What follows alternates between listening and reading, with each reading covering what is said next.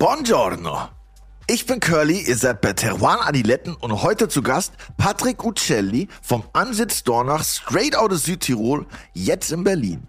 Teruan Adiletten kommt jeden Donnerstag zu euch überall, wo es Podcasts gibt. Folgt uns auf Instagram, checkt unseren phänomenalen WhatsApp-Newsletter aus, meldet euch direkt in den Shownotes dafür an, kriegt geile News zugeschickt. Aber jetzt kommt Willi.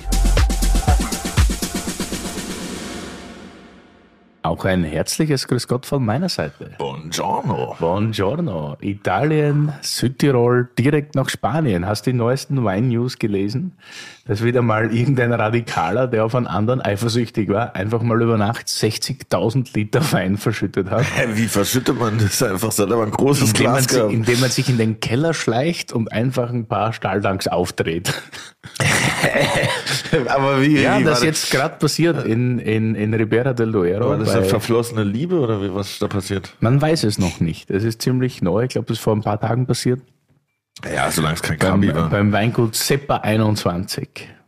Ja, das heißt jetzt nur noch Seppa 17 in dem Fall. Wahrscheinlich. ja. Ich meine, Geldsorgen brauchen die sich, glaube ich, keine machen, weil unter anderem äh, Ronaldo, die brasilianische Aber wer? Stürmerlegende, Ronaldo R9. Dort- Was? R9 meinst du? Also den Den Original, dicken, den dicken. Original Ronaldo, ja. Okay. Ja, der trinkt jetzt lieber Wein, als dass er Tore schießt. Der hat da auch, also unter anderem Anteile, der hat da mitfinanziert. Ach, krass, ja, der hat auch nur eigenen Fußballverein jetzt, ne? Äh, Echt, oder? Gekauft, ja. Ich habe leider vergessen welchen, aber er hat- er ist Präsident und Besitzer von einem Fußballverein einfach. Ich glaube, Valladolid, glaube ich sogar. Ich bin mir aber nicht ganz sicher. Aber Sind wir Wein da hat er bei auch den neuesten News noch dabei. Aber das ist lustig, weil das hört man immer wieder. Also so Aufschrauben von Weintanks muss ziemlich modern sein. Das ist in der Wachau mal passiert. Bei Dings ist das dann mal passiert in, in Brunello di Montalcino bei Soldera. Das Ich habe ja gesehen, da dass die ausgelaufen- auch so Weintransporte irgendwie sabotiert haben an der Grenze zu Spanien irgendwie, weil da von Frankreich irgendwie Wein äh, importiert wurde und die Spanier gesagt haben, nee, Digga. Und dann haben sie die, die Lastwagen umgekippt. Echt das? Ja. Keine Ahnung. Weincrime gibt ja vieles. Bei von Winning wurde auch mal, da wurde der komplette Pinot über Nacht äh, geerntet. Aber ich meine, wenn man den zumindest so abzapfen würde, das würde ja Sinn machen, aber den einfach so auszuschütten, das ist ein bisschen random. Ja, ich weiß, ja, ja, was auch Da gibt's lustige Bilder von der Überwachungskamera. Aber ja, passiert. Unser heutiger Gast hat wahrscheinlich gar nicht so viel Wein. Hat 60.000 Liter sind ja gar nicht so wenig. Ich bin neugierig, wie viel der hat. Er ist eher so auf der Bio-Richtung unterwegs. Südtirol Bio, keine Genossenschaft, kein Genossenschaftslieferant.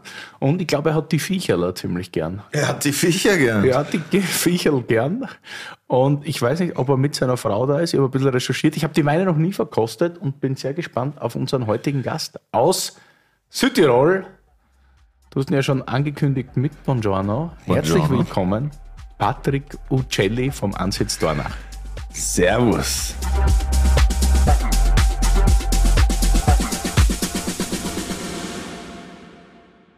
Südtirol heute, Ansitz Dornach. Ich kenne dich nicht. Herzlich willkommen, dass du da bist. Freut mich sehr. Schöne Grüße vom Clemens Lageda, by the way.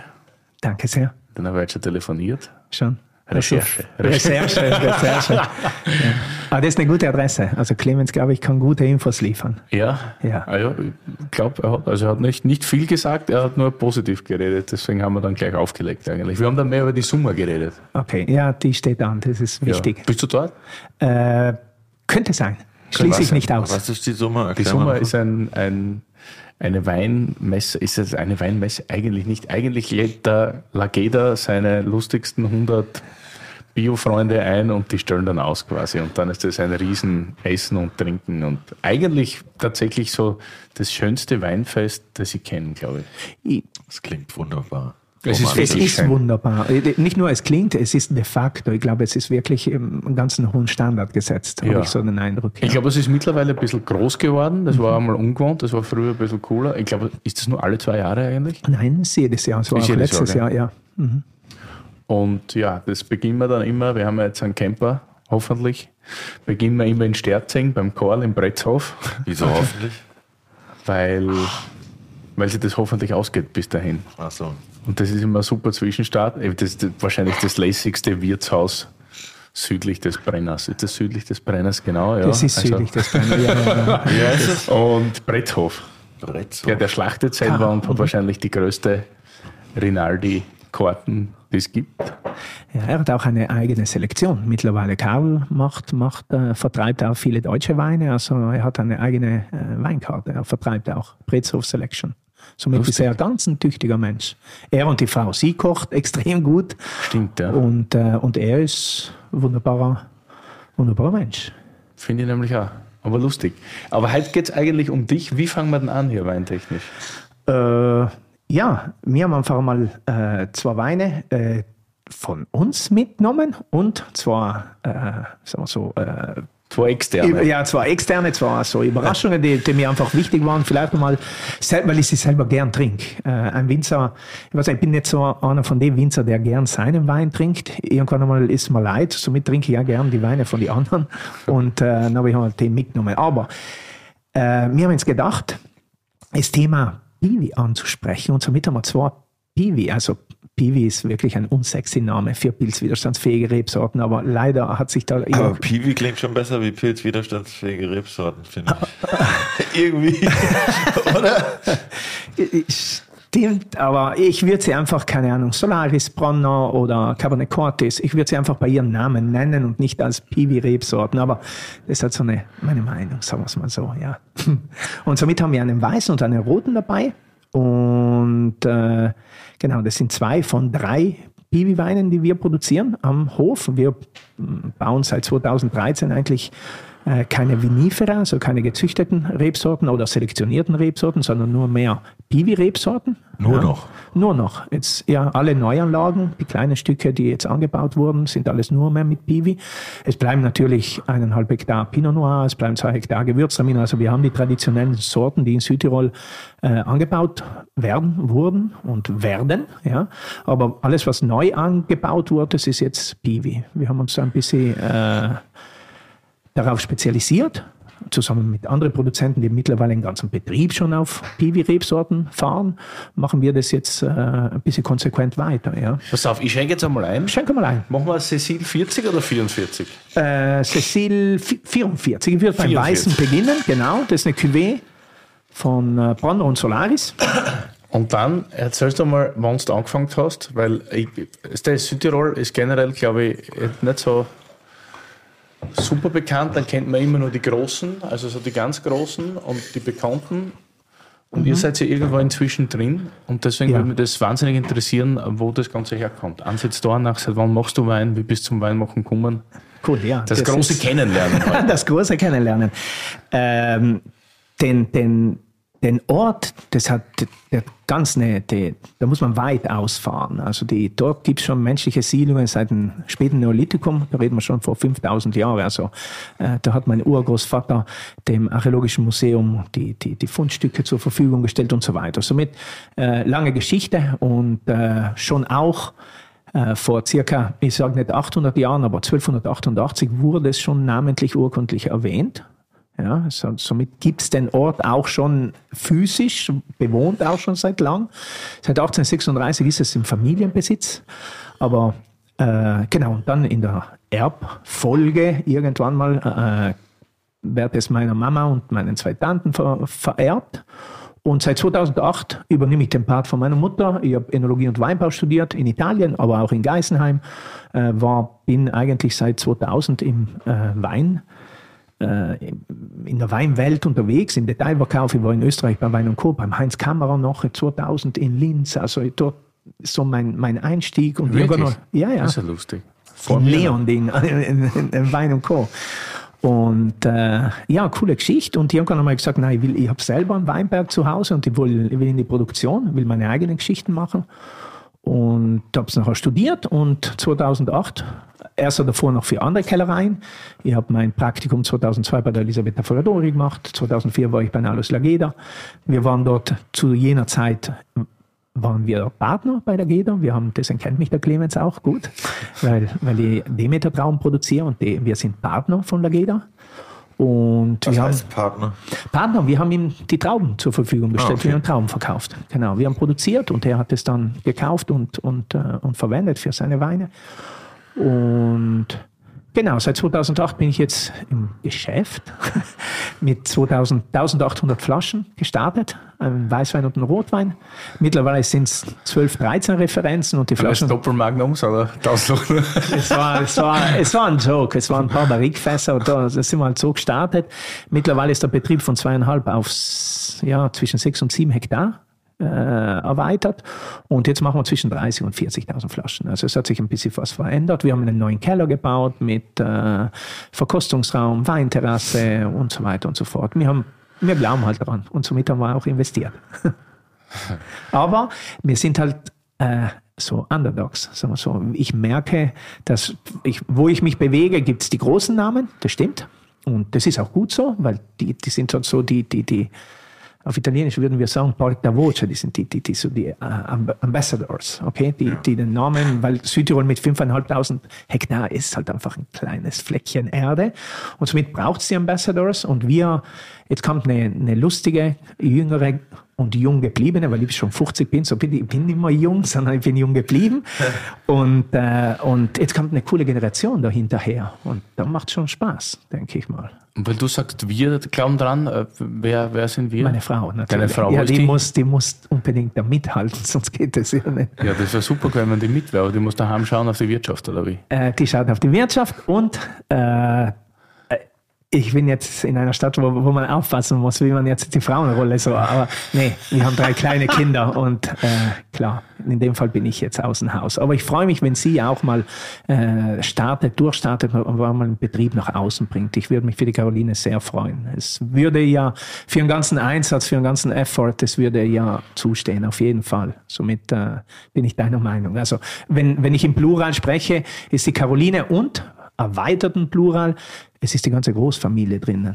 weil äh, damit so ein landwirtschaftliches System, das wir aufgebaut haben in die Jahren, funktioniert, braucht es viele Hände. Ja. Das ist ganz wichtig. Und was haben wir jetzt hier im Gläschen? Cecile 44, okay, das ist, äh, Cecile ist der Name unserer jüngsten Tochter. Somit die nice. Piwi-Weine werden den Namen Cecile tragen. Somit wird es drei verschiedene Cecile-Weine geben. Einen weißen, einen orange und einen roten. Okay, das wird einfach so die Produktgruppe beschreiben. Und in dem Fall haben wir eine 222er aus Bronner und aus Solaris. Das sind eben zwei dieser pilzwiderstandsfähigen Rebsorten. In dem Fall äh, im Stahlfass ausgebaut und eigentlich die Überlegung hinter diesem Wein ist, einfach einen soliden, äh, nicht zu dichten, aber doch, wie sagt man, einen komplexen Weißwein äh, zu produzieren. Etwas, was einen nicht äh, nicht zu fancy. Natürlich, wir arbeiten ohne Reinzucht, Hefe und so weiter. Und, aber wir sind eigentlich, wir sind imstande gewesen, in 15 Jahren eine sehr präzise Handschrift unseren Weinen raufzudrücken. Das heißt, die Flora, die in unserem Keller präsent ist, erlaubt uns wirklich äh, genaue, au- genauer, genaue Weine irgendwie zu gestalten. Und das wollte ich in dem Fall auch machen. Ja, warum? Weil Piwi schon ein Argument ist, das angesprochen werden muss, erklärt werden muss. Und wenn der Wein da vielleicht zu fancy ist, dann würde es unnötige Schwierigkeiten dann bereiten, sage ich mal. Wie ist das generell? Also es ist schon klar, dass man von einer gewissen Nachhaltigkeit spricht, wenn man von Piwis redet. Jetzt ist es natürlich so, dass ich der große Skeptiker bin, weil ich halt selten Piwis getrunken habe, die tatsächlich die Länge, die Komplexität und die Eleganz einer Vinifera Rebe haben. Ist das jetzt einfach der Zeitvorsprung, den die Vinifera haben, die die Piwis nicht haben, oder, oder sind es einfach Die, die was haben die Vinifacher? Das sind die traditionellen Reben. Sag Sprechen, sagen wir einfach traditionell dazu. Okay, ne, sag's nochmal. Vinifera, Vitis Vinifera. Vinifacher. Ähm, ich glaube, es sind vielleicht mehrere Gründe, die, die noch, äh, die, ich glaube, es ist eine, eine Anzahl von verschiedenen Gründen. Ich würde es jetzt nicht nur auf eines zurückzuführen, aber ich bin der Ansicht, dass ähm, es Know-how im, im Bezug auf ähm, Bibi-Rebsorten zu vinifizieren doch relativ gering ist. Das heißt, das, das sind weit voneinander verbreitet. Man hat nicht ein Gebiet, wo man seit zwei, drei, also ich denke jetzt, machen wir es, das beste Beispiel ist Burgund. Pinot Noir wird, glaube ich, vor 800 Jahren zum, zum ersten Mal zitiert. Die werkeln seit 800 Jahren mit Pinot Noir dort herum. Und verschiedene Köpfe, verschiedene Lagen und so weiter, aber mit einer Sorte. Und das Know-how, oh, das ist halt, äh, das wiegt, das wiegt ganz anständig. Und wir haben jetzt, keine Ahnung, Solaris gibt seit 1975, somit 49 Jahre alt. Und keine Ahnung, vielleicht gibt es, keine Ahnung, 200 Hektar auf der ganzen Welt. Mhm. Und dort ist, ist Know-how, jeder steht auf eigenen Füßen, jeder macht irgendwie was draus. Aber es gibt nicht ein Gebiet, das mit, mit einem Charakter oder, oder die, die Identität auf den Punkt bringen kann in so und so vielen Jahren. Somit ein Argument wird das sein. Und natürlich die Tatsache, dass es einfach mal äh, andere Reben sind, das sind andere Charakterien, kommen da zum Ausdruck. Und ich glaube, ich würde einen dritten Punkt noch hinzuziehen. Ich glaube einfach, die Gewohnheit, die Kraft der Gewohnheit. Wir sind gewohnt, vielleicht Chardonnay, äh, Sauvignon, äh, Sangiovese, whatever, Nebbioli und so zu trinken. Das sind neue, das sind neue Geschmäcker. Das, ist Fakt. Und äh, ich selber äh, bin ein äh, Gewohnheitstier und sich mit neue Dinge anzugewöhnen, ist halt nicht so einfach und wahrscheinlich ist in der Geschmacksentwicklung auch so ein Thema, ja, dass die Gewöhnung, wir sind gewohnt, bestimmte äh, Schubladen aufzutun und somit kann ich mir vorstellen, dass bei Gewohnheitstrinker Biwi ja, nicht so, nicht gleich anspringen, sagen wir es mal so. Ich kann, ja, kann ich verstehen. Also es ist tatsächlich so in meiner Bubble eigentlich fast ein Unwort. Also okay. immer, wenn man Bibi hört, ist so, ja, okay, cool. Okay. Danke. So. Kann ich verstehen. Und, und ja, ja, ja, ja, auf jeden Fall. Und deshalb ist ja die Folge halt, ich war wahnsinnig gespannt, weil der Jens hat mir das auch so präsentiert heute als Bibi-Folge und ich so, okay, Gott sei Dank bin ich noch in meiner Fastenzeit. Ne? aber, aber die Sache ist ja, wenn man sich dann mit, mit jemandem unterhält, der sich damit wirklich intensiv befasst und man heute dann auch so ein bisschen das ganze Zeittechnische, wo wir uns gerade befinden, mit reinnimmt, ist es ja, also wenn ich jetzt sage, der einzige Weg nach vorne, ist das jetzt vielleicht ein bisschen sehr arg beschrieben, aber wenn man sich jetzt die ganze Bio- Geschichte anschaut und ja, ich meine, man darf Kupfer spritzen, ja, super, aber Bodenverdichtung und ich weiß nicht, wie oft fahren und dann in einem richtig beschissenen Jahrgang zig Male fahren, aber dann nur ganz wenig dafür ernten, ist auch nicht nachhaltig. Nicht? Und dann muss man vielleicht sagen, ist das dann vielleicht der Weg? Aber dann denkt man sich, wie lange dauert das noch, bis das dann wirklich gut schmeckt? Und was ist dann wichtiger, die Qualität im Glas oder dann doch die nachhaltige Arbeitsweise? Ne? Ich glaube, das werden wir Hand in Hand gestalten. Also ich glaube, die Sachen werden also mein Eindruck ist halt der, dass die Hand in Hand äh, nebeneinander laufen werden. Ich würde es wäre schade, das eine oder das andere einfach ähm, nach einem Ausschließverfahren irgendwie so zu beseitigen und sagen, na, das geht nicht, weil der Geschmack nicht passt oder das wollen wir nicht mehr machen, weil wir jetzt einfach einen großen Effort, also so einen großen Aufwand, um Biotrauben zu produzieren, auch in, in, in, in schwierigen Jahrgängen. Ich glaube, wir brauchen einfach mehr und mehr und mehr Professionalität das, das ist unser Part. Also wir Winzer müssen wenig Kupfer, wenig durchfahren und so weiter, Pflanzen stärken, Bodensysteme äh, aktiv halten und so weiter. Das ist das, was wir machen können. Und gleichzeitig braucht es ein bisschen ähm, vielleicht ein bisschen Offenheit und ein bisschen Neugierde, Neugierde auch seitens der Konsumenten, der Wirte, derjenigen, die in dem Weinmetier alle unterwegs sind und eine Rolle spielen, die müssen halt wahrscheinlich auch sagen, ja, pff, nachher passt, das kann vielleicht jetzt etwas, was in den Kinderschuhen steckt, weil de facto steckt es in den Kinderschuhen, einfach noch nicht so äh, prickelnd sein. Gleichzeitig schließt man es einfach nicht aus. Ich, ich, ich glaube, da kann man sich schon die Hand geben. Oder ich gehe davon aus, dass es nicht schwierig wäre, sich die Hand geben. Ob man jetzt das als Favorite da an erster Stelle raufbringen muss, ist halt, wäre schön, aber nicht notwendig. Und du meintest ja, es gibt 200 Hektar Solaris ungefähr so, ne? Ich weiß es nicht, vielleicht sind es 1000, ja. aber äh, schwindet eine geringe Anzahl, ja. Und tauscht man sich da mit anderen Winzern aus, die das auch anbauen? Gibt es da irgendwie so eine WhatsApp-Gruppe Solaris irgendwie? Oder irgendwie so? Solaris United.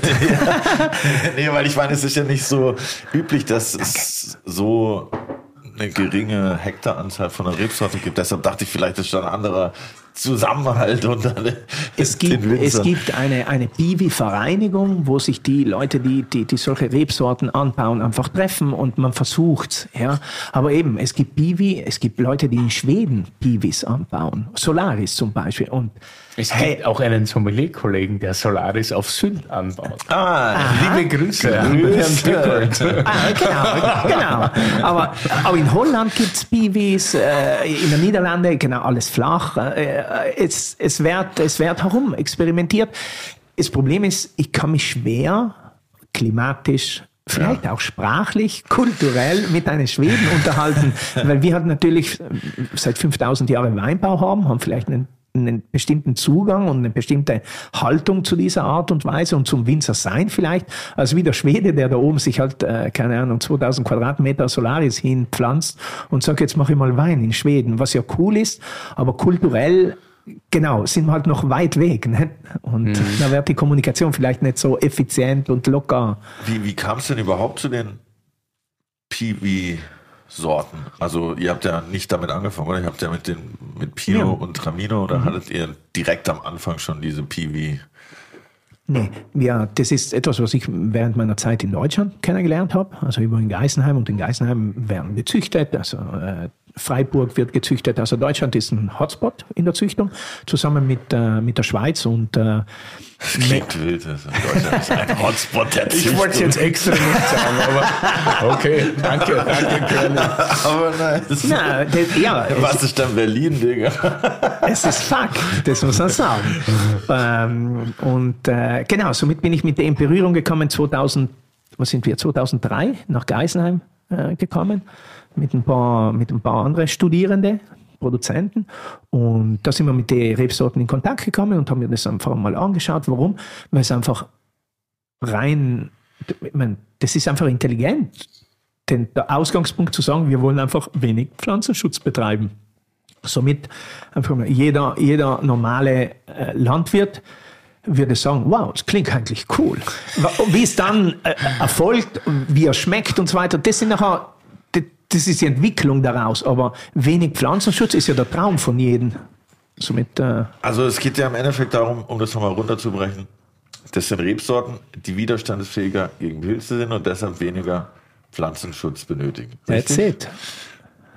War, gab es da schon mal die, Möglichkeit, äh, die Idee zu sagen, okay, wir, wir sind ja Züchter-Hotspot, deshalb dachte ich, gab es auch schon mal die Idee zu sagen, wir nehmen jetzt die Rebsorte, die nicht so beständig ist und kreuzen die mit einem Piwi, dass jetzt auf einmal der Pino auf einmal auch äh, nicht mehr gespritzt werden muss, oder? Wird gemacht. Wir sind die das ist ja eigentlich das, was man macht, aber das, das dauert ja alles. Also und vor allem, es geht ja nicht so, dass du dann das genau so kreuzt, dass das so schmeckt, aber so widerstandsfähig ist, sondern warum? Das ist eine, nein, nein, das ist eine intelligente Frage. Eines ist, weil, weil es gibt zwei sagen wir so, heute gehen sie jetzt parallel. Früher gab es nur eine Möglichkeit der Züchtung. Und das war ganz einfach, äh, man nimmt den Pollen der, der Vinifera, ja. ja. okay. Rebsorte, Riesling, Sangiovese, Pinot Noir, Nerello, ja. Mascalese, whatever. Und man hat mit dem die Blüte der wilden Rebe bestäubt. Und somit war die Selektion, erlaubt mir das Wort, es war ein Eierjob, wirklich ein Eierjob, weil du musst tatsächlich, weil es und man muss noch dazu bedenken. Du musst die Biene spielen sozusagen. Du musst die Biene spielen und noch dazu ist es schwieriger, weil die Rebe ein Hermaphrodit ist. Er ist ein Selbstbestäuber. Somit musst du die Pflanzen, du musst die Kalibra kastrieren und dann tatsächlich mit einem Pinsel äh, bestäuben. Das ist wirklich ein Nerd-Job. Ich mache sowas nicht und ich bedanke mich heute noch für die Praktikanten. Oder? Das, das machen Züchter, genau. Und die sind halt so Nerds, die, die, die sich das antun. Und früher waren die Züchtungen so. Heutzutage gibt es natürlich CRISPR-Cas, äh, CRISPR-Cas oder andere. Was? Äh, CRISPR-Cas? CRISPR-Cas. Das, ist, das sind ähm, äh, Ingenieria äh, Genetica. Das sind so, ähm, es gibt, äh, äh,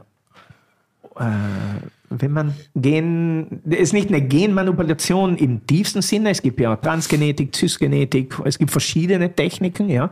Und heute geht es darum, einen den, den Ort zu markieren, wo das Gen für die, für die Resistenz drinnen ist, das rauszuschneiden und mit einem, mit einem Gen zu ersetzen, das dann resistent ist. Ah, ja, das, das geht mittlerweile, es geht äh, on also in Field, also auf dem Feld draußen, die, die, die Züchtung geht weiter, aber gleichzeitig geht es im Labor weiter.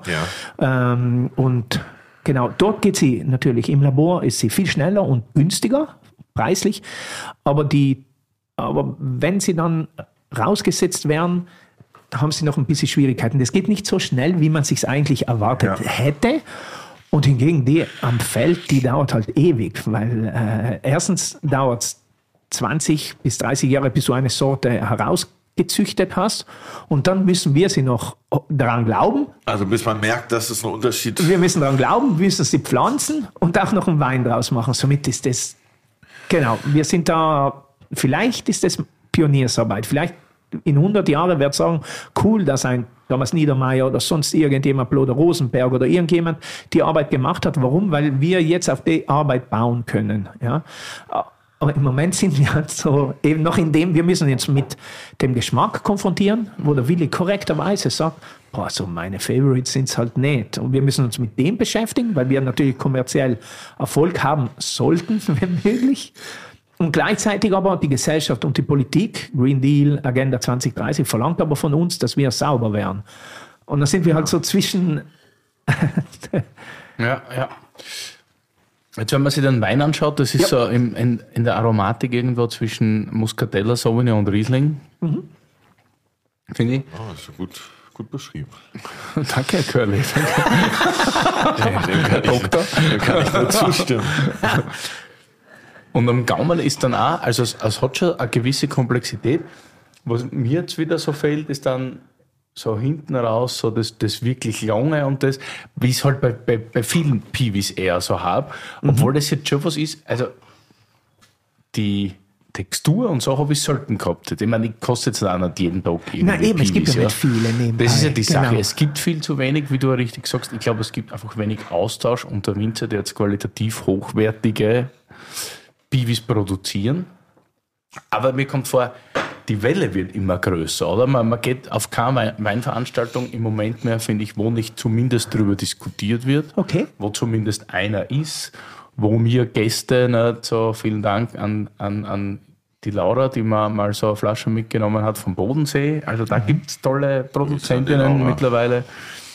Es gibt, ja, also es gibt jetzt sogar eine Weinmesse, die heißt Fairwine in Karlsruhe. Die folgen mir seit gestern. Ja, siehst du.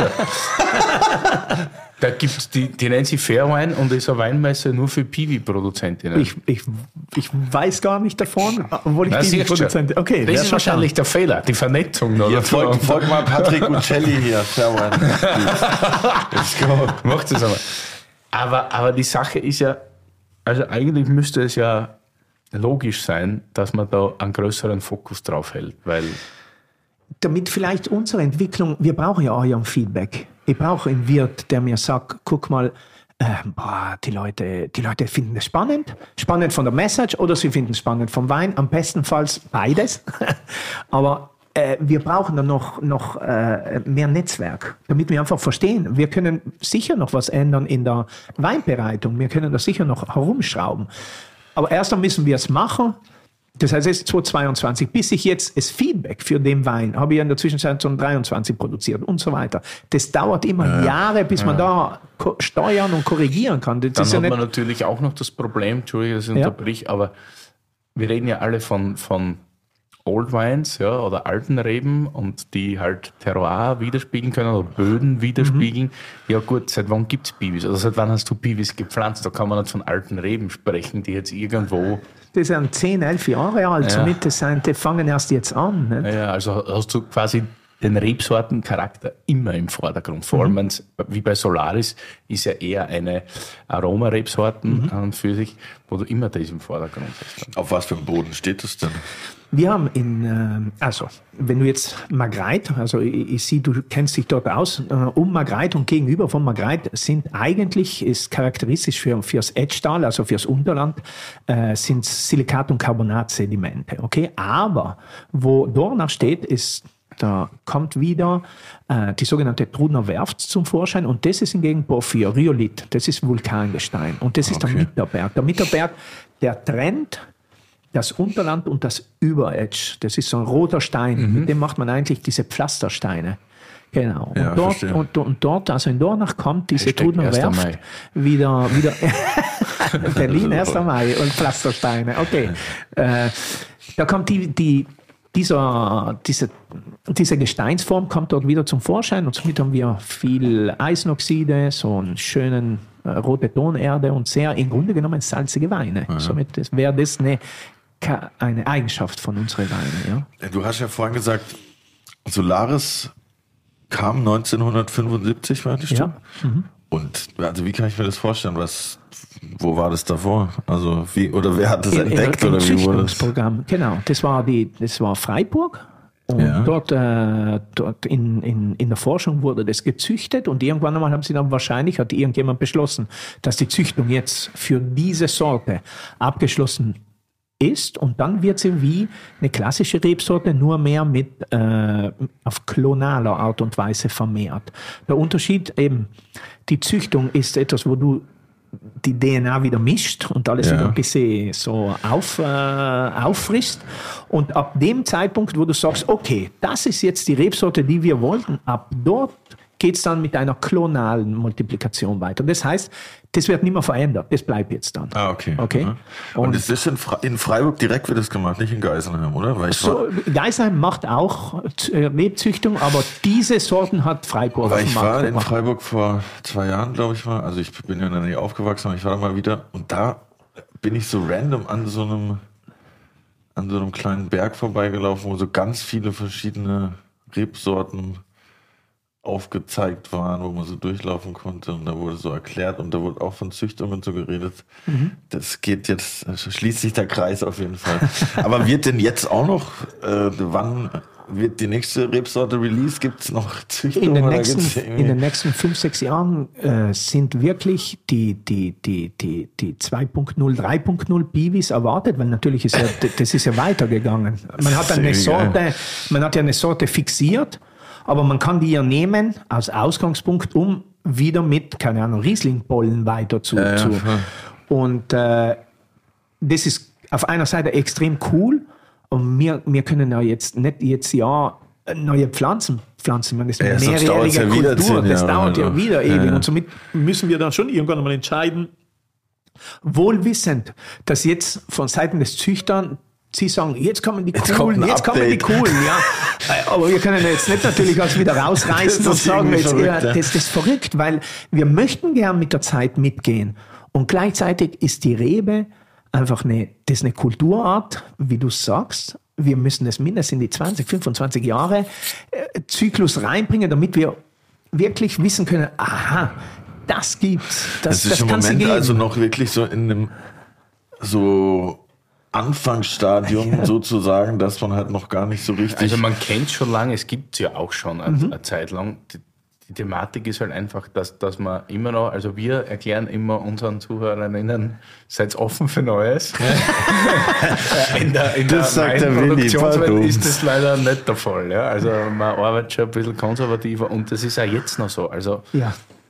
Es gibt auch viele, glaube ich, die wollen das gar nicht verkosten. Einfach Piwi ist ein Ja. unsexy Wort, ganz einfach immer noch in der Qualität können uns auch ein neues Wort dafür in der ausdenken. Qualitätsriege Wein und deshalb ist das immer noch schwierig. Also sag mal, bei den Piwis ist das so, dass da die eine, sind die immer alle gegen sämtliche, gegen sämtliche Fäulnis Prinzipiell- resistent oder ist die eine mehr hier ge- gegen, gegen Oidium bei der Nospera oder wie? Genau, da gibt es verschiedene.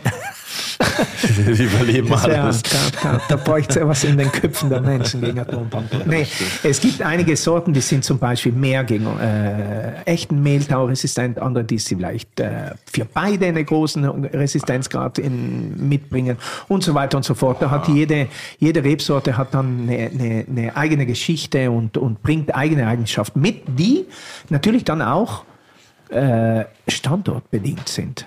In einer Mehltaulage die, die von sich aus einfach eine Mehltaulage ist, das ist halt wieder äh, da wird sich wahrscheinlich die, die Charaktere von den Piwi mehr oder weniger ausdrücken. Somit die Lage macht dann schon auch viel aus. Weil vielleicht suchst du ja dann die Piwi-Sorte gar nicht aus, dass du jetzt sagst, so wie jetzt Chardonnay passt auf Kalk, sondern dass du dann eher sagst, okay, das ist eine Mehltaulage, also ich suche jetzt gar nicht die Sorte, die besser zum Boden passt, sondern die Sorte, die eher resistent ist gegen das, was ich dort habe. Würde aber, es würde aber nichts dagegen sprechen. Weil wenn dort eine Mehltaulage ist, dann tut sich Chardonnay schwer. Warum? Weil Chardonnay ziemlich Mehltau-empfindlich Ja, ja, ist. ja. Aber es wäre, ich, ich, ich, ich denke nur offen. Ich würde nicht sagen, natürlich sage ich, würde ich gern äh, äh, Chardonnay auf Kalk. Obwohl Chardonnay auf Profi auch nicht schlecht ist. Aber, ja, äh, aber ich verstehe dich und ich würde auch diesen, ich habe Enologie und Weinbau studiert, somit ich habe den, äh, den Ansatz. Aber ich streng mich auch jetzt, wo, wo ich nicht mehr so der Jüngste bin, einfach immer wieder das, das kurz noch einmal neu äh, wieder aufzurollen und dann mal schauen, gibt es andere Kriterien der, Ja. der Wahl. Warum? Weil, ich versuche es auf den Punkt zu bringen, wenn wir in dieser Situation heute sind, mit 429 ppm CO2 in, im, im, in, der, in, der, ähm, in der Atmosphäre, ist es, weil wir die Dinge so gemacht haben, wie wir sie gemacht haben. Und somit darauf zu bestehen, die Dinge weiterhin so zu machen, wie wir sie immer gemacht haben, ist eine no chance. Das funktioniert nicht. Das geht nicht. Ja. Das können wir nicht machen. Und somit müssen wir immer wieder äh, kurz äh, äh, zwei Schritte zurück An die Realität und die an die Realität anpassen, ja. weil ich, ich, ich kann nicht machen die Dinge, wie, wie, wie es mein Opa gemacht hat. Warum? Weil die Dinge, wie es mein Opa gemacht hat, haben, sie, haben, haben uns auf diesen Punkt hergebracht. Er wollte es Ja. natürlich nicht, ist ja klar. Kein Vorwurf, niemanden.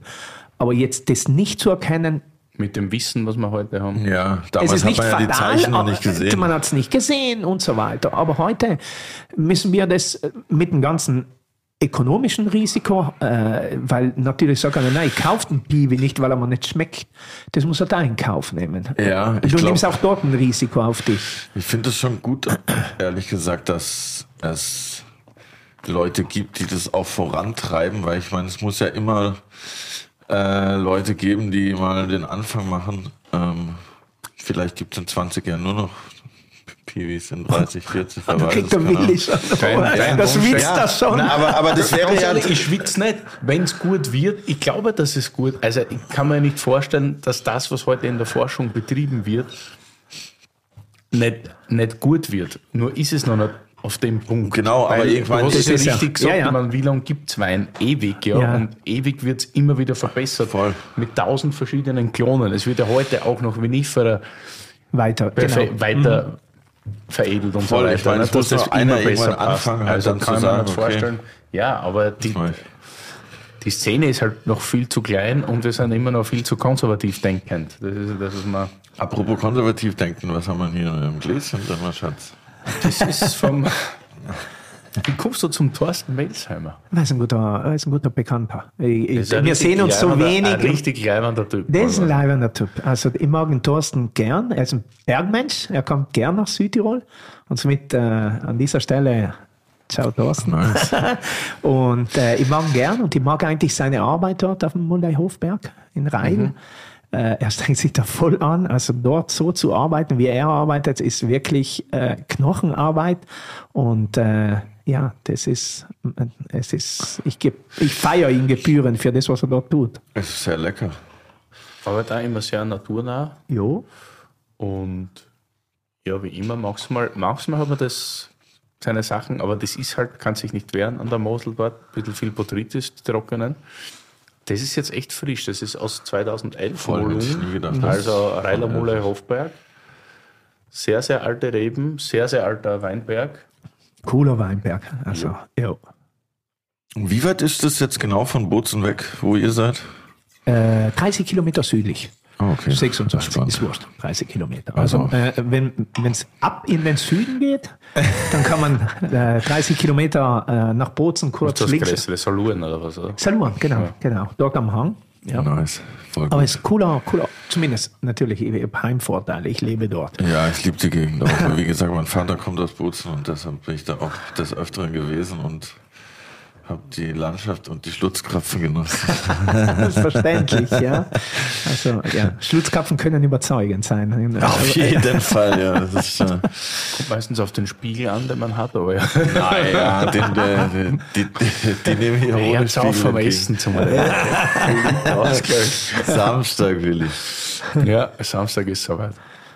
Ein sehr geiler Riesling, frische Toll. Exotik, auch viel richtig Zitrus, gut. Vor allem also für 14, Zitronen, 13 Gras. Jahre alt, das ist schon echt krass, finde ich. Mega jugendlich, ja. Und vor allem für elf, was ich jetzt eigentlich, also, ja, Sehr. mag mich jetzt wieder korrigieren. Ich finde das super, dass mir jetzt Zuhörerinnen immer wieder korrigieren. Wie korrigiert Das ist, ich bin jetzt auch kein Klugscheißer, ich kann mich nicht an alles erinnern, aber gewisse Sachen glaube ich zu wissen. Aber das ist ja hier nicht nur ein Wissenspodcast, sondern dieser Podcast gilt ja in erster Linie der Unterhaltung. Absolut, Ja, so ist Gerne immer Diskurs oder Diskussion dazu, also bitte verbessert es mir weiterhin, vor allem Kilian Kreis, alter Party und Stammhörer. Bitte schreib es ihm in die Kommentare oder gib mir Bescheid. Ja, weil äh, keiner weiß alles. Okay? Ja. So als kleiner Wink. Aber 2011 habe ich doch als sehr heißes Jahr in Erinnerung. Und deswegen äh, wundert es mich, dass das so geil frisch ist. Das ist echt super. Cool. Warte, ich schenke dir noch ein Glas Wein. Ja, ich- bist du durstig, ich nehme- gell? ja, ja, ja, ich die Südtiroler sind immer durstig. Es, äh, Du, ihr habt so richtig, ihr seid so Demeter zertifiziert, immer schon oder seit wann? Curly, Wein, das Wörterbuch. Demeter-Zertifizierung. Die Demeter-Zertifizierung steht für biodynamischen Weinbau.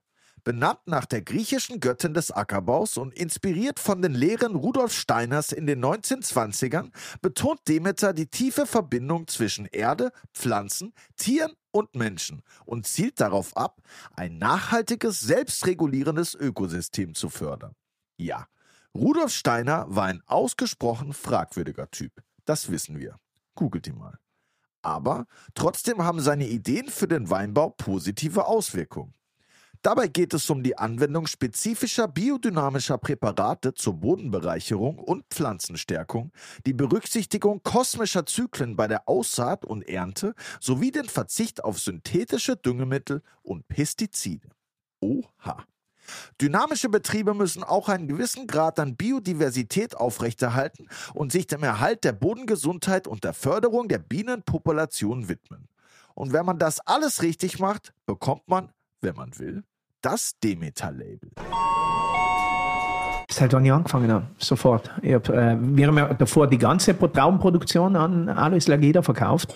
Und sobald ich angefangen, sobald ich im Betrieb eingestiegen bin, weil das hat ja für uns einfach ein, ein wie nennt man es? Ja, einfach ein Mitarbeiter. Ich war noch unterwegs, ich war noch in anderen Kellereien unterwegs. Meine Mama hat sich nicht um das kümmern können. Und sobald ich zurück bin und das übernommen habe, habe ich sofort umgestellt auf, auf äh, habe ich nachher mit der Umstellung auf Demeter begonnen. Heutzutage ist es so, der Betrieb ist sehr biodivers aufgebaut. Wir haben Kalb, Kuh, wir haben Schweine, wir haben Bienen, wir haben äh, Ziegen, Schafe, Hennen. Also es ist ein großer, ein riesiger Bauernhof, der natürlich jetzt Haustiere. schrumpft. Der schrumpft im Sommer, weil wir die Ziegen ein Teil wird geschlachtet. Ja. Die Bienen, schrumpft da? na, sie gehen auf die Alm im Grunde genommen. Warum? Während der, während der Vegetationsperiode, da kann ich die Tiere nicht im Weinberg halten. Ja, ja. Und, und sie, sie sind jetzt, müssen wir schauen, wie es mit dem Klimawandel geht. Sie müssen immer früher auf die Weide und dann auf die Alm. Warum? Weil sie früher austreiben, die Reben. Also Auf die Moser. äh, ja, sie kann jetzt auf dem Penserjoch. Also ja, genau. Und somit äh, und die, und die Kühe auch, das sind, die werden weg, aber über den Winter ab Ende September, wenn die Weinlese abgeschlossen ist, kommen alle Tiere wieder von den Almen zurück und somit haben wir dann über den ganzen Winter ein cooles landwirtschaftliches System, das uns erlaubt, das Getreide bauen wir nicht an, aber wir haben die ganzen äh, Gemüse, Acker, Kartoffel, Mais, äh, Fleisch, äh, Milch. Ja, wir haben eigentlich alles. Und, Und- das ist das große Ziel eigentlich. Zusammen mit Weine machen, klarerweise. Und ihr habt auch eine Wirtschaft, meinst du, oder? Wir sind gerade dabei, wir haben eine Terrasse, aber das ist halt noch kalte Platte momentan. Das haben wir erst letztes Jahr 2023 eröffnet. Haben wir in Berlin Erfüllkeit. Äh, aber es entwickelt sich gerade. Jetzt haben wir einen geschlossenen Raum, sind wir gerade dabei, fertig zu bauen, wo wir dann auch im Winter ähm, Möglichkeiten anbieten können, Leute zu, zu ähm, Verköstigen. verköstigen. Genau. Das wäre einfach unser. Warum? Es hat, es hat ein, ein, ein. Wir haben uns da einfach gedacht, wie kann man denn. Äh, auf Italienisch gibt es zwei Wörter und die machen mit O und U einen großen Unterschied. Es gibt Cultura, das heißt etwas, was, was man ähm, bearbeitet, also landwirtschaftliche Bearbeitung, und Cultura. Ja. Okay? Und die sind oft sehr miteinander verbunden. Und danach sollte ein Luogo di Cultura, äh, Cultura sein, wo etwas wächst, aber auch ein Luogo di Cultura, auch ein Kulturort. Und das, wo kann man das am besten? Ich glaube, das kannst du unterschreiben. Das macht man am Tisch. Ja. Mit Voll. gutem Essen und mit gutem Wein. Hoffentlich guten Wein, aber eben mit gutem Essen und gutem Wein. Dort entsteht viel Raum für Kultur. Voll nice. Ich finde das, wann war das? Das ja Trink man, trinkst du dann, wenn du so überzeugt bist, immer für, für Bio und für dich war das sofort, trinkt man dann konventionelle Weine mit einem gewissen Vorbehalt? Weil man sich so denkt, hey, der Also- könnte eigentlich auch Bio sein und eigentlich war das Leibender? Oder, oder ist das, schaut man Es, dann doch es, hinter es, die schlei es kann man sagen, dass es mit, es ist so schleichend. Es geht ein bisschen mit. Gleichzeitig, ich trinke natürlich viel Naturweine, klar. Äh, aber die, ich, ich will es auch unterstreichen, dass es, es ist wie in der Literatur. Also es braucht die, die, die großen Werke. Das heißt, äh, wenn mir jetzt ein großer Franzose da reinschießt oder eine alte Sassicaia-Flasche, so, da ziehe ich mich sicher nicht zurück. Weil ich mir einfach denke, das gehört dazu. Das ist halt, äh, genau. Das sind einfach die, die, beißt die man in den sauren. Apfel. Aber glaubst du, so ein Weine halt besser, weil es, wir haben da öfter geredet, also ich habe also einen Journalistenfreund und wir unterhalten sich ja in der Freizeit viel über Wein. Und dann haben wir mal über eine gewisse Ortschaft geredet oder ein gewisses Gebiet. Und dann haben wir gesagt, ja, alle, also die Top 5 Betriebe sind eh mehr oder weniger Demeter-Betriebe oder alle, alle die guten sind. Aber was ich mich oft frage, hat das jetzt damit zu tun, dass die Demeter sind und alle Bio sind? Oder hat es damit zu tun, dass die Leute einfach auch wieder genauer arbeiten, mehr beobachten und mehr darauf eingehen, wie sie der Wein entwickelt oder wie sie die Trauben entwickeln und ob das dann gar nicht mit der Zertifizierung beziehungsweise mit dem Bio zu tun hat, sondern einfach, dass man wieder genauer arbeitet. Ja, ich glaube, ich kann das schon so unterschrei unterschreiben. Ich würde sagen, ich würde es ein bisschen ausbreiten oder ergänzen. Sie müssen genauer hinschauen, weil sie einfach weniger Möglichkeiten ihnen zur Verfügung stehen. Somit, das geht ja Hand in Hand. Ja, Im Moment, wo ja, du nur ja. Kupfer und Schwefel spritzen kannst, da, da gibt es, wenn, wenn da jetzt äh, echt oder falscher Mehltau reinballert, ja, dann gibt es ja kein Zurück mehr. Dann schaut es halt ziemlich schnell, ziemlich scheiße aus. Und deswegen glaube ich ja, sie müssen viel genauer hinschauen. Und wenn die fünf äh, Top-Weingüter Demeter sind oder Biodyn arbeiten, dann kann das auch mit dem zusammenhängen, dass es einfach gute Lagen sein nebenbei. Die werden wahrscheinlich davor auch schon top gewesen sein. Und äh, das ist halt jetzt, ich will nicht sagen, ein Sahnehäubchen, aber das hilft halt äh, vielleicht, äh, das ist on top nochmal was drauf. Aber das sei schon von einem ganz hohen Niveau gestartet, glaube ich. Also, Ja. also äh, im Wein, ich versuche das einmal so zu formulieren, würde ich nicht, ich bin mir nicht sicher, ob diese Land, Art und Weise, Landwirtschaft zu gestalten und zu, und zu, und zu leben, dass die sich mit, mit 10, 15 Prozent Qualität auf den Wein dann auswirken kann. Ich glaube, das ist dann nur mehr das letzte, das, letzte, äh, letzte 1, 2, 3 Prozent du musst davor schon, du hattest eine gute Lage, ein gutes Zusammenspiel zwischen Boden, Klon und, ja, und dann kommt das noch dazu und das hilft halt noch mehr, den, den, das Terroir auszudrücken. Was sind jetzt die, die Nummern auf den Flaschen nochmal genau? Ich weiß nicht, Die- ob wir schon drüber geredet haben. Nee, haben wir nicht. Die Nummern, Weißt du, kannst du dich erinnern, die letzte Dreiviertelstunde? Nee. so kompliziert. ja, Digga, wir haben ja schon sehr viel an, an Input an neue mit Klonen und DNA und alles. Da wusste ich jetzt nicht, ob wir jetzt schon, äh, ob das jetzt die 44 DNA-Stränge sind. Ahnung. weiß ich nicht. Interessiert mich auch sehr. nein, haben wir nicht. Also die Nummern haben einen ähm, zusätzlichen informativen Charakter. weniger info ja, informativ, sagen wir es mal so. Die, die Nummern auf, der, auf den Etiketten äh, sind oder, oder sind die Füllreihenfolge. Ich habe die Geschichte 2019 begonnen mit der Nummerierung und die haben mir gedacht, einfach ähm, Ach krass, okay. Okay, ich habe praktisch den ersten Wein, den ich 2019 gefüllt habe, habe ich ein neues Etikett draufgeschmissen und habe eins draufgeschmissen. den zweiten zwei, drei, vier, fünf. Somit jetzt probieren wir den 40. Wein, den ich seit 2019 Ja, krass. äh, gefüllt Das habe. ist ganz geil, um selber so Track zu halten. Ah, das ist jetzt also der 40. Also der 40. Versuch, einen gescheiten Wein zu machen. Zum Beispiel, genau. Das ist, genau. Äh, oh, genau, somit braucht es dann wahrscheinlich 400 Versuche, einen gescheiten Wein zu machen. Nee, Spaß beiseite. Die, wir haben jetzt zum Beispiel einen 40er, das ist ein Souvenir Gris, das ist ein PV Orange, also aus der Maische Ich ausgebaut. wollte gerade sagen, ich wollte mich gerade weit aus dem Fenster lehnen Nicht und zu sagen, verwechseln mit Sauvignon Gris. Absolut nicht zu verwechseln. Ich wollte mich gerade aus dem Fenster lehnen und sagen, das hier ist, glaube ich, der Orange Wein. Das ist der, ja. Es, es schaut irgendwie danach aus. Sieht ein bisschen so danach aus. Ich weiß, Leute, ihr könnt es gerade nicht sehen. Vielleicht äh, macht Lenny nachher ein Bild davon, aber es ist sehr äh, orange. Und jedenfalls die, die Nummer, wie- ich fülle ja jedes, jedes Jahr einen PV Orange an. Aber wenn die Reihenfolge weitergeht, okay, es gab PV Orange mit der Nummer 5, PV Orange mit der Nummer 20 oder mit der Nummer 30, mit der Nummer 40 und es wird wieder eine andere Nummer geben. Warum mache ich das? Das ist eine, eine, eine Information darüber oder zumindest ich versuche den Kunden mit dem zu verbinden, mit der Tatsache zu verbinden, dass landwirtschaftliche Produkte zwar immer wieder in einer bestimmten Form produziert werden, aber nie das gleiche Produkt sein werden. ne? Genau. Und das ist halt eine, eine äh, es ist nicht wirklich eine Information, aber es ist einfach jemand kurz damit zu verbinden mit dem Gedanke, dass landwirtschaftliche Produkte nicht repetierbar und einzigartig sind. Genau. Das ist die ganze Also sie sind Geschichte. eben einzigartig. Sie sind So, eben, ja, genau, ja. nicht repetierbar und einzigartig. Ja. Genau. Das hat auf jeden Fall Das ist sehr gut. einen Ja, krassen super. Character. Jetzt voll. Nein, das ist super. Also, Jetzt zittert das Ganze also, wenn man mich kennt, weiß man, dass ich jetzt nicht der größte Fan von generell Orange Wein bin. Okay. Außer es kommt von da woher, wo es halt Tradition hat. Deswegen freut mich das auch jetzt als Pärchen zu haben mit dem nächsten Wein, Geil, ja. der gleich kommt. Also so hätte ich mir das gedacht beim Einschenken. Aber das ist super, das ist aromatisch, das ist nicht fehlerhaft, das hat einen sehr guten Zug, das hat nicht zu viel Gerbstoff, nicht zu wenig Gerbstoff, das hat einen Knack hinten, das schmeckt mir ausgesprochen gut. Ne? Jetzt, jetzt schwitze ich schon wieder. Ich finde es auch richtig. Ich Ich bin ja doch nicht der Richter. Nein.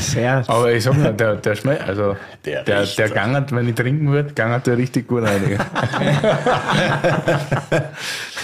das ist cool, ja? Ja.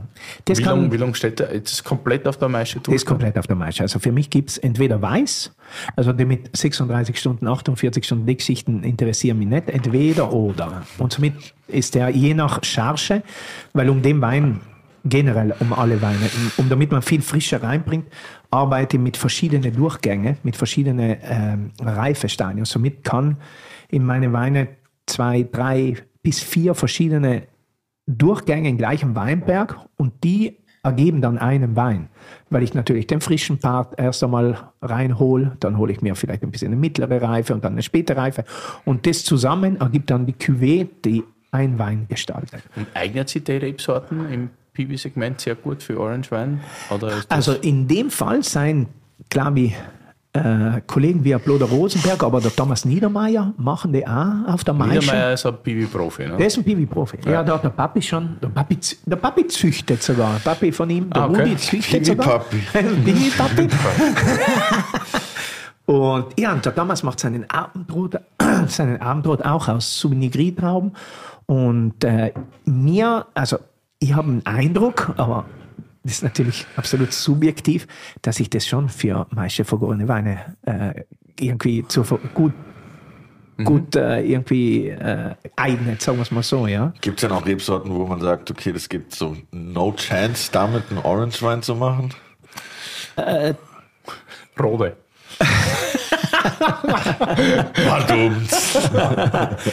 Ich weiß ja, ich würde Solaris, ich habe einmal Solaris versucht auf der Maische, würde ich aber nicht machen. Weil einfach die Grundcharakter von der Grundcharakter von der Rebsorte einfach nicht damit Wie matcht. So. Pinot Blanc zum Beispiel, würde ich nicht. Ähm, da, da, ich ich, ich, ich mache drei Weine auf der Maische. Eins ist Pinot Grigio, Eines ist Souvenir Gris und das andere ist Gewürztraminer. Das mache ich auch seit 2012 auf der Maische und das sind für mich, für meine Lage, für mein Verständnis an Orange-Weinen, also Maische vergorene Weine, sind das die drei Sorten, mit denen ich es mache. Die anderen mache ich einfach weiß und lasse die Finger davon. Aber es gibt andere, die das vielleicht viel besser beherrschen als ich und vielleicht Lagen haben, wo Eigenschaften drinnen zum Ausdruck kommen, die das bei mir halt nicht gehört. Und somit mache ich D3. Und das bleibt zwischen 10 und 14 Tage auf der Maische. Leichtes Runterstoßen, ganz eine klassische. 80, 70 Prozent ganze Beeren. Wir machen da die Quetsche weg von der Abbeermaschine und dann tun wir 30 Prozent einfach ganze Trauben da rein und einfach nur so ein bisschen runterstoßen, zweimal am Tag. Easy, easy Geschichte. Zum Schluss ein bisschen Schwefel auf der Füllung, stop. So recht viel mehr ist da, ist da eigentlich. Wo hast du das drin? Welchen Behälter? Entschuldigung. Das mache ich einfach in Gärständer. Gärständer. Klassischer Gärständer. Ja. Ja. Und wenn die Gärständer fertig sind, weil sie alle belegt sind, dann habe ich äh, solche, ja, nichts, weil ich, weil ich alles aufbauen musste. Ich hatte ja keine Kellerei und nichts und somit hilfe ich mir ab und zu mit Plastikkisten. So Bleeds aus. Ja, das habe ich gesehen, das machen sie in der, so, so Down Under, Australien und so weiter, tun sie gerne in solche Beans fermentieren und ich habe mir gedacht, ja, dann können wir das natürlich auch. In Australien machen die ja viel Orange Wein, oder? Es gibt ein. so eine Bewegung, die macht. Also es gibt ja immer die, die Mess, die Rootstock. Die Orgelmess. Die Orgie, nein, die Orgie, die Orgie. Die Ja, schon Orgie klar. Naturweinmesse, die Rootstock. Und da gibt es ja sehr viele kleine Orgie-Produzenten, die sich halt. Also in Australien gibt es natürlich auch viel Industrie. Und das ist ja immer so, wenn es wo viel Industrie gibt, gibt es auch eine große Gegenbewegung. Ja. Die, Aber meint ihr, die das kommt- Die wir halt gar immer. nicht so mitkriegen, weil das oft nicht übersehen geht, was ich ja dann auch oft gut finde, weil ich weiß nicht, ob das jetzt viel Sinn macht, ungeschwefelten Wein in Container von Australien nach Europa zu schicken. Ja, ich meine, aber meint ihr, das liegt da daran, bringt dann Schwefel wahrscheinlich schon was. Ne? Jetzt liegt, meint ihr, das liegt daran, dass es halt so ein bisschen abseits von der Grund- oder von der Anfangskultur von Wein ist irgendwie was halt so, also halt ein bisschen abgekoppelt von europäischem Weinbau, sage ich mal, und dass deshalb dort so ein bisschen mehr Orange Wein gibt wie hier, weil die halt nicht so sich in dieser Tradition irgendwie sehen, finde. Glaube ich. Weiß ich nicht. Könnte ich so nicht bestätigen, aber auch nicht. Dann frage ich dich nächste Folge noch kommentieren. mal. Ja, bitte. Nein, ich glaube, das hat sich mittlerweile, es ist einfach, äh, heutzutage ist die, die, die Kommunikation und das Wissen über Wein ist Flächen. Ich meine, das ist global. Und ich glaube, wenn, wenn jemand in, in, in, von der Karstregion oder vom Collio oder von der Burda irgendwie meiste vergorene Weine entdeckt und dann sage ich nachher, und das ist in Australien, dann wird er sagen, ich will das jetzt bei mir zu Hause auch probieren. Okay? Und, und somit denke ich, das hat einfach mit einer globalen Bewegung und Wahrnehmung zu tun, so Orange Weinen. Also ich glaube, Ja. eine richtige Schule äh, vermutet man oder zumindest man geht davon aus oder, oder versucht in der, in der, in der Burda, in der Collio und in der Karstregion zu erkennen. Aber früher war das die einzige Art und Weise der Weinbereitung. Es gab ja keine Abbeermaschine, man hat nicht abgebärt die weißen Trauben und somit war früher wahrscheinlich einfach alles Orange. Schon lange nicht mehr gehört. Ab, abbeeren, finde ich gut. Abbeeren, genau. ja. Abbeeren heißt, lass doch mal kurz erklären. Rebeln, genau. Rebeln. Rebeln heißt, lass doch mal kurz Rebeln heißt, wenn man die Beeren vom Stielgerüst abnimmt. Ja. Das ist das Abbeeren. Und was haben wir jetzt da? Ich sehe schon deine Augen glänzen, Willi. Was ist das? Ja, das mag ich gern. Das ist Das der, sieht der richtig Matej. wild aus. Sieht aus wie so ein Berghain-Flyer. Das So ein ist bisschen. Witowska 21 aus dem Cast, Caso, Garso. oder wie man das auch immer nennen will, so in was. Italiano, vom Produzenten, den ich nicht kenne. Den kennst du nicht? Nein. Matej. Absolut äh, lieber Da Kerl. steht doch Spricht nichts. Das das ist doch nicht, Matej Skerli. Skerli. da steht Ja. doch nichts, das ist doch nicht italienisch, was da drauf ist, oder? Nein, das ist nämlich, weil das Er ist drei Kilometer von der Grenze. Das geologische. Gebiet über drei Länder geht quasi. Oh das ja. ist so wie die, die burgenländische Tiefebene ist ja eigentlich auch in Ungarn, oder pannonische Tiefebene, wenn Genau. man so will. Und da gibt es halt keine, das sind halt nur, haben wir ja schon oft besprochen, politische Grenzen. Ja, und wo ist das jetzt her? Das ist hier in äh, Slowenien, Kroatien und Italien. Jawohl. Und in dem Fall ist das, glaube ich, Kroatien. Und das Nein, ist nein, nein, nein. in Das, ist, das, ist, das ist Italien. er ist drei, Prodotto in drei, Italia. steht ja, er ist drei Kilometer noch äh, auf, der, auf, der, auf der italienischen Seite. Aber ein wildes Etikett, finde ich. Ja, er ist ein cooler Junge. Äh, Und da- das zum Beispiel ist eines von, von, von seiner Reserve, den er, äh, da gibt es jetzt momentan drei Produzenten, die sich gerade darauf spezialisieren. Und äh, die lassen sich, es gibt, äh, da haben sich einige, ähm, wie nennt man das, Steinhauer, wie nennt man das, die was einen Stein bearbeiten? Steinmetzen, ja. Steinmetzer, genau, genau. Und die Steinmetzen haben sich da jetzt drauf spezialisiert, Karststeine ähm, so zu verarbeiten zu einem Fass. Was jetzt natürlich, ja, ist, Ja, wie- weil in der Domäne Wachau gibt es einen Marmorblock unter anderem. Oder Marmor, genau. Und sie genau, machen ja. sich's aus Karst. Ja. Und da, der zum Beispiel Ein anderer ist, Flex auf jeden Fall. ich weiß nicht, wie, keine Ahnung, was da für Maschinen das ausschleifen müssen, Ja. aber der Benjamino Zidaric, der Sandis Kirk und der, und der Matthäus Kerli, die haben solche Steinfässer. Allein die zu positionieren, weil wir, wir haben Betonfässer und Betonfässer wiegen zwischen zwei, zweieinhalb bis drei, vier Tonnen leer, Tonnen? leer. Und so ein Steinfass, das glaube ich wiegt ist nur. Und, und den zu bewegen ist wirklich äh, ganz eine, eine, eine, ist ein Challenge. Und so Wie viel passt da rein? dann? 1000 Liter, 600 Liter, 800 Liter, ja. aber das sind nicht 3.000, 4.000 Liter, weil das wäre nicht mehr möglich, das, das mit dem Stein so zu gestalten, aber es ist ein riesiger Stein. Und äh, coole Geschichte. Die, die wollen die Überlegung, was sie jetzt in den letzten sieben, acht Jahren verfolgen, ist einfach, den Wein dort auszubauen und vergären zu lassen, wo ihre Reben die Wurzeln haben. Zurück in dem Ort, wo die, die, die Reben ihre Wurzeln haben. Weil es sind ja auf diesem Karststein oben. Ja, Richtig, ja. Ja? Er ist ein guter Freund und ich mag eigentlich Vitoska ganz gern. Es gibt ganz wenig, so wie Solaris wahrscheinlich. Es gibt auch Vitoska ganz wenig, aber es ist eine, eine tolle, robuste Rebsorte und äh, da gibt es wirklich sehr coole Produzenten, eben die drei, die wir genannt haben, aber auch in Paolo Vodopivez. Also da gibt es wirklich eine coole Schule. Du sagst das so schnell in Italienisch, checkt man. Ich sage immer, wo, wo der Pivets, ne? Oder? Ja, Vodopivez. Ja, genau. genau. Richtig. Sideric. Oder Sideric? Sideric. Si-. Wahrscheinlich, das hängt davon ab, wenn, er- wenn ich jetzt das auf Slowenisch, wahrscheinlich wird das anders aussprechen, als wie ich auf Italienisch. Für mich ist es Zidaric. Sideric, okay. Ja. Aber wahrscheinlich, wenn- haben wir jetzt ein bisschen gekauft, macht auch sehr gute Vitoska. Markofon, ja, oder? Hast du Markofon? Marco. Markofon, Markofon, ja. ja. Und Marco Tauchal, aber das sind, die- das sind jetzt schon Slowenien. Ja, richtig, ja. Das sind jetzt, ja. Aber deswegen, ich finde das Gebiet so spannend, weil man super, ich glaube, an der Grenze ist ja auch das Socha-Tal. Mhm. Und kann man super essen. Bei der, Kannst Na. sehr gut essen. Rosi. bin ich jetzt? Hieß er Franco?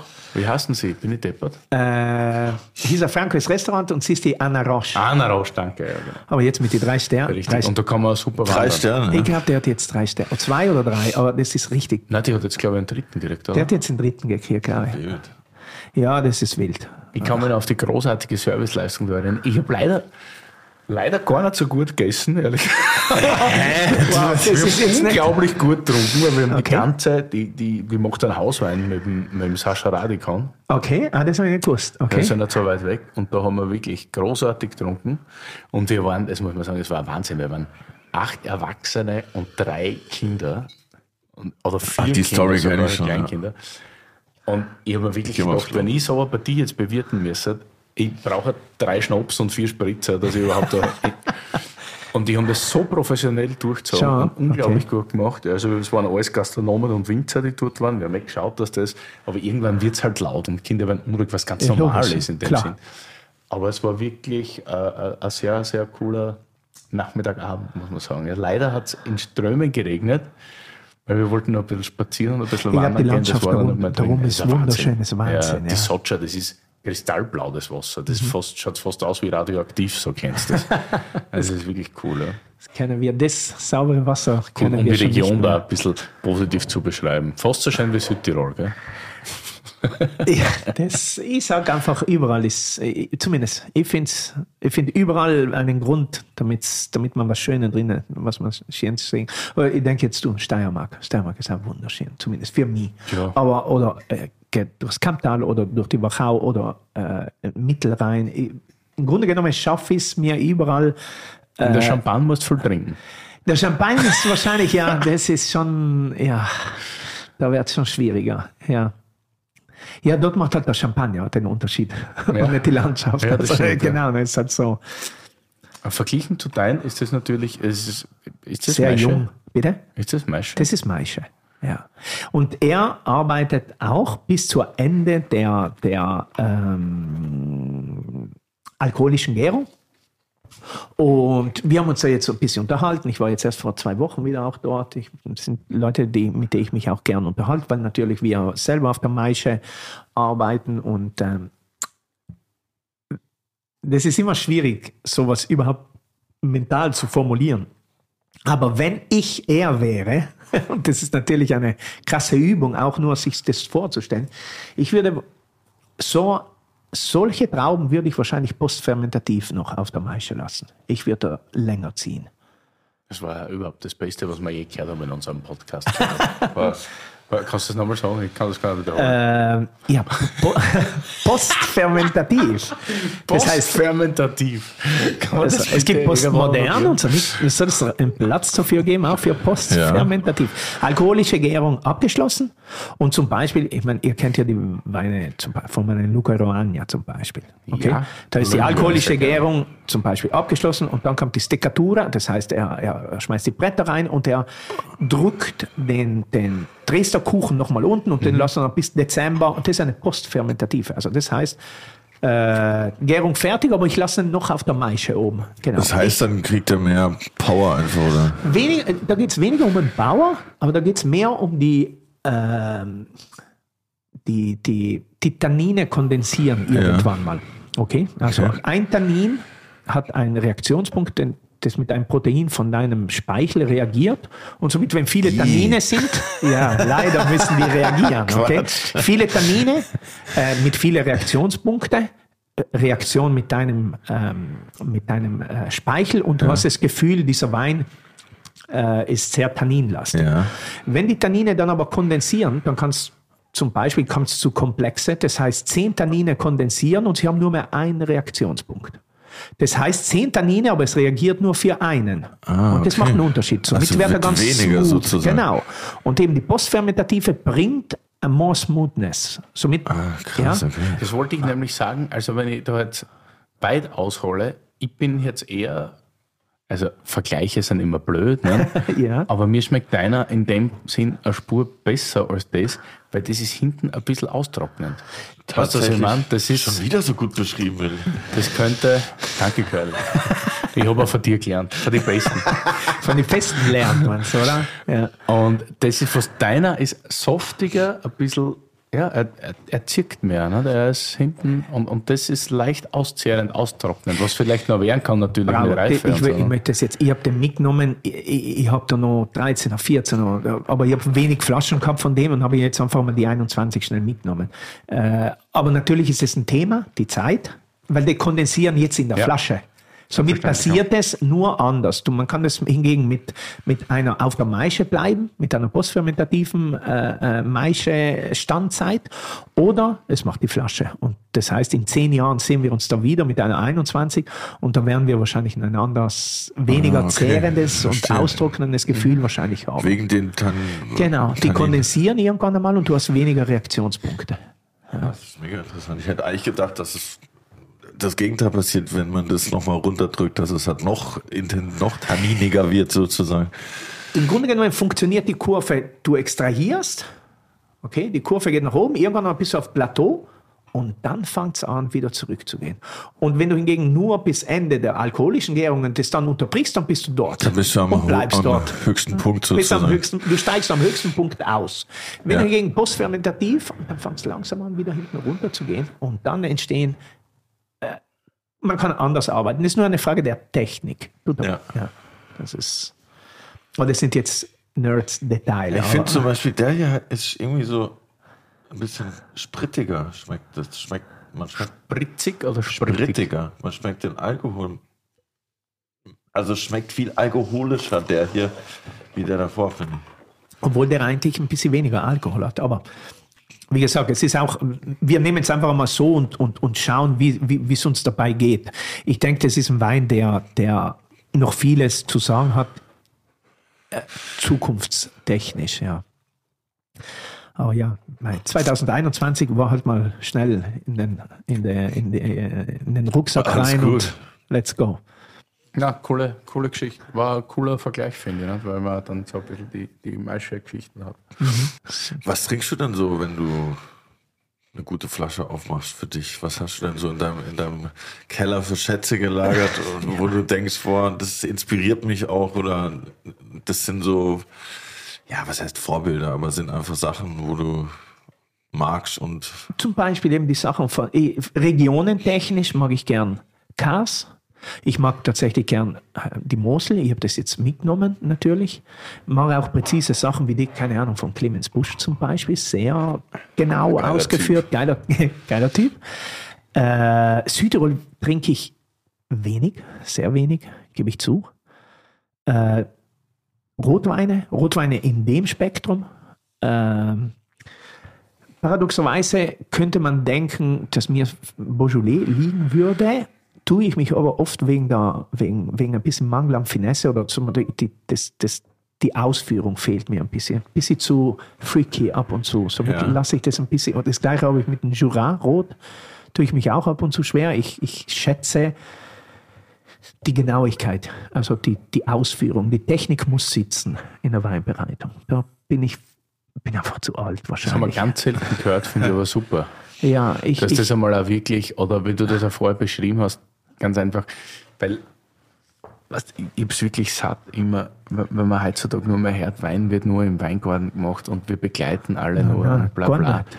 Ich meine, so, es ist ja, natürlich ist das um und auf die Arbeit im Weingarten. Das, glaube ich, haben wir alle verstanden. Aber dass jetzt jeder immer diesen Keller ausblendet und diese ganze Natural Wein, Naturwein, Geschichte, Geschassi, dahergerede, mir geht's echt am Arsch. ich habe auch nicht viele Freunde in der Naturweinszene. Warum? Weil ich einfach viele Sachen einfach nicht trinke und einfach sage, na, das ist, und ich habe die gleiche Ausbildung. Und wenn ich es schaffe, ich habe jetzt keine Sonderpower, ich habe da nicht irgendwelche äh, magischen Kräfte, um das besser zu machen. Und somit, wenn ich es schaffe, dann bin ich der Ansicht, dass das jeder schaffen kann. Und somit stören mich fehlerhafte Weine. Ich, ich kann mit dem nichts anfangen. Einfach, weil das mein Beruf ist und ich weiß, von was ich rede und, und ich, ich, ich kann mir vorstellen, dass das jeder, dass das jeder, dass das jeder hinbekommen kann, genau auf den Punkt. Ja. Hab- wie, wie ja. ist das beim Thema Schwefelgabe? Wir haben Schwefelgabe auch nur auf der Füllung. Also die ganze Zeit des Ausbaus gibt es keine Schwefel, somit machen die alle BSA, sind alle, alle Gärungen und alles abgebaut. Und die Schwefelzugaben sind zwischen 10, 15 bis 40 Gesamtschwefel, somit a little bit. Ja. nix eigentlich. Ja, äh, Und- du hast das aber richtig gesagt. Die Logistik ist das Problem. Wenn ich das jetzt verschiffe in die USA, äh, wenn das da drüben ankommt und das ist einfach scheiße, waren in der Zwischenzeit, das kann ich mir aber wieder zurückholen. Also ich, ich riskiere das nicht. da. Also es Ja, ist ja. nach wie vor ein, ein Business. Sorry, Aber aber, ist, ist Klar, ein ja, Unterschied? normal. Merkst du einen Unterschied zwischen Traditionsrebsorten und Piwis? in der Schwefelzugabe. Ja, Paradoxal. Äh, pH, pH und Säure technisch sehe ich alle Sorten sch- ganz schnell in den letzten Jahren zurückgehen, ja, äh, durch die Bank. Also in den letzten vier, fünf Jahren, drei Jahren überhaupt, merke ich einen großen Rück, Rückgang der Säuren und des pH-Werts und äh, sagen wir so, Zunehmen des pH-Werts. Ich wollte gerade sagen, wenn du Entschuldigung. so heute geht, hast du einen höheren Verzeihung, das war Alles verwirrend. äh, und das wird natürlich für uns eine riesige Herausforderung für unter Anführungszeichen Naturweinwinzer. Ja, weil wenn Ja, die klar. Säure fehlt, dann ist, dann hat man mikrobiologische Schwierigkeiten. Wenn die pH-Werte so hoch sind, dann haben wir mit Bakterien fangen an Probleme zu starten. Es ist eher eher schwieriger. Es wird nicht leichter, sagen wir es mal so. Aber im Moment kriegen wir es noch hin. Das heißt, wir, wir fangen äh, ein bisschen früher an, damit wir uns frischer reinholen. Aber das kann auch nicht ewig die, die, die, die, die, die, Möglichkeit sein. Wir können jetzt nicht irgendwann einmal äh, unreife Trauben da reinholen, klar. nur damit man jetzt Säure sich reinholt. Das geht das nicht. Ich- ich- man Ja, aber dann machen wir Verschü. Aber nicht mehr Wein. Ja, Das ist eben da, das ist eben, das wird die, die, die, es wird immer schmäler, die ganze Geschichte. Und es reift alles auf einmal. Es gibt nicht mehr die Abstände in der Reife. Früher war äh, die Sorte, die Sorte. Und irgendwann mal ganz hinten kamen die anderen Sorten. Heutzutage sind fast alle Sorten gleichzeitig äh, reif und äh, da muss man sich halt ganz schnell entscheiden, wie man das jetzt reinholt auch. Es ist Ja. heavy. Aber wir werden es lernen, wir werden damit umgehen. Learning by doing. Learning by doing. Bevor wir jetzt hier gleich zu unserem wunderbaren Weinpaket kommen, über das wir noch ein paar Infos droppen sollten, die Willi in seinem Täschchen verstaut Ich hat, ich hab's irgendwie habe verloren. ich, hab ich noch äh, was anderes und zwar unsere brandneue Kategorie du, du, du, du, du, die Praktifrage. Und dafür bitte ich die wunderbare Julia ans Mic. Hallo, liebe Julia. Hallo Patrick, ich habe eine Frage an dich und zwar abgesehen vom Nachhaltig Nachhaltigkeitsaspekt der Piwis, so rein landwirtschaftlich betrachtet, wie viel Arbeit im Weinberg ersparst du dir durch den geringeren Pflanzenschutz? Du faule Sau. Äh, wow, das ist eine coole Frage. Ich könnte mir vorstellen, wenn ich jetzt einen Prozentsatz äh, verwenden würde, ich würde sagen, das sind, keine Ahnung, 10, 15 Prozent. Könnte Okay. sein, weil im Grunde genommen, es geht in erster Linie um den Pflanzenschutz. Und wenn ich das jetzt hochrechne, stundentechnisch, was mich jetzt die Arbeit um ein Hektar Pflanzenschutz oder was ich da an äh, Vorbereitung, Ausführung und Nacharbeit, könnte ich mir vorstellen, dass das vielleicht eher 10 Prozent, könnte ich sagen. Das wäre die Ersparnis. Der Rest von der Arbeit bleibt zwischen äh, äh, Biwi Rebberg und äh, traditionellen Weppen, das bleibt genau das Gleiche. Es macht keinen Unterschied mehr. Okay, cool. Ja. Danke dir. Danke euch. Also ist es gar nicht so, dass du so viel Arbeit besparst, quasi. Nein, es ist da, es ist einfach da, da, da. der Danke, Aufwand- Julia. Danke, Für die Julia. großartige Genau. Frage. Äh, Wasserersparnis, Treibstoffersparnis, Zeitersparnis und Produktersparnis. Also das sind die, die, die, die, die vier äh, großen Säulen, auf denen die Piwis ein und natürlich Bodensystem äh. Somit das sind die fünf Säulen, auf denen du eventuell den Erfolg der Bibi-Rebsorten äh, äh, stützen könntest. Ja. Ich habe gehört, es gibt auch noch eine andere Möglichkeit für eine Ersparnis. Und Ja, zwar, heute geht es nur um Ersparnisse. Unser wunderbares Beiwagen, nämlich das Kinder Weinpaket. Also jedem, dem zu Hause schon das Wasser im Mund hier zerläuft, kann verkosten. Und zwar gibt es, es gibt zwei Pakete sogar. Also was Alter, noch geiler ist, ja, weil zwei es immer ausverkauft, der junge Mann. Deshalb gibt es eigentlich nur insgesamt 60 Pakete, also zweimal 30. Das Sechserpaket besteht aus Cecil Nummer 44, heute verkostet. Jawohl. Jawohl. Cecil Nummer 40. Dann die, Auch Nummer, verkostet heute? die, Ja, Nummer, die genau. Nummer 36, der rote, den wir jetzt gerade verkostet Jawohl. haben. Die Nummer 38, auch rot, Pinot Nero, a.k.a. Pinot Noir, haben wir gesagt. Ne? Dann gibt es, ah, Louis heißt der, genau, Louis 38. Dann Louis 39, Orange aus Pinot Grigio. Wahrscheinlich das Beste, was man aus Pinot Grigio machen kann. Ich bin Und gibt schon wieder eine Breitseite. Ja. Ja, das ist da drin. Das ist Bingo Bongo und das gibt es heute nämlich statt 173 Euro für 155. Curly, und wo gibt's das? Du weißt es nicht. Ich weiß es aber. Unter sag's mir. www.indivinum.de. Ein Kannst sehr sympathischer Weinhändler aus Neukölln, stimmt das? Jungs? Zweite Ja. Reihe, ja, ja, na, Berlin. Ehemaliger Koch. Super und äh, Nochmal die Seite bitte. www. bitte Indivinum. Aber das als Österreicher richtig Das war in die Chapeau. Chapeau. Genau. Und achso, das Dreierpaket müssen wir noch kurz beschreiben. Nicht? Da ist nämlich die Cecil 44 drin, die Cecil 40 und der Louis 38 Pinot Nero. Und das geht raus für 80 statt 89. Einfach ein Schnapper. Ja, würde ich auch sagen. Ich würde es mir kaufen, weil äh, wir nicht nur da einen Werbeaspekt haben, sondern weil es wirklich interessant zum Kosten ist. Und auch gut. Also, ja, ich bin mal wieder überrascht.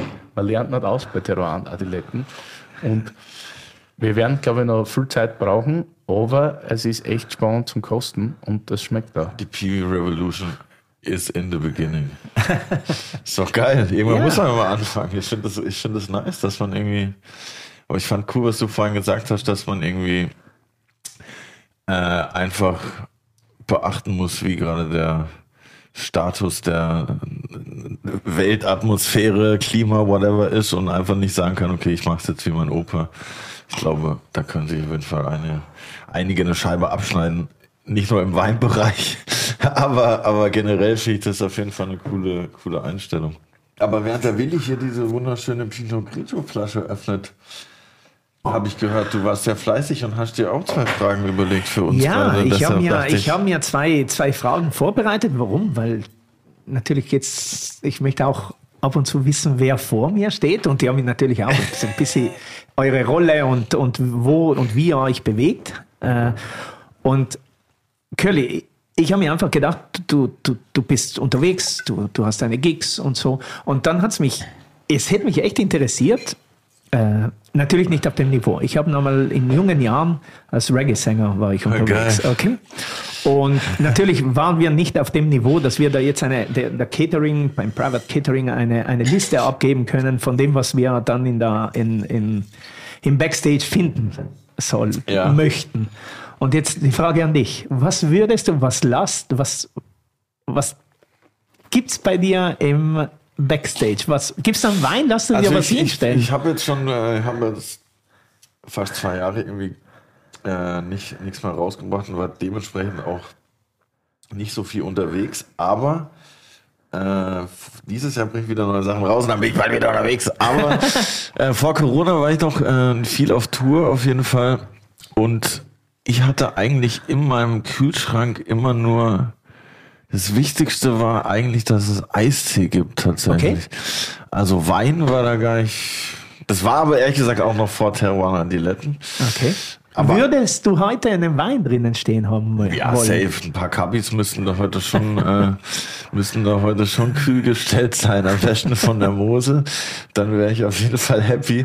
Aber trotzdem müsste da auch Eistee drin sein, weil es ist so mein, äh, ja, das ist, was für andere Wasser ist für mich Eistee, Eistee, auf jeden okay. Fall. Dann, dann riech mal jetzt in den Wein. Okay. Ja, das ist ein bisschen makabermäßig. Ne? Ja, es riecht wie Eistee Pfirsich, finde ich.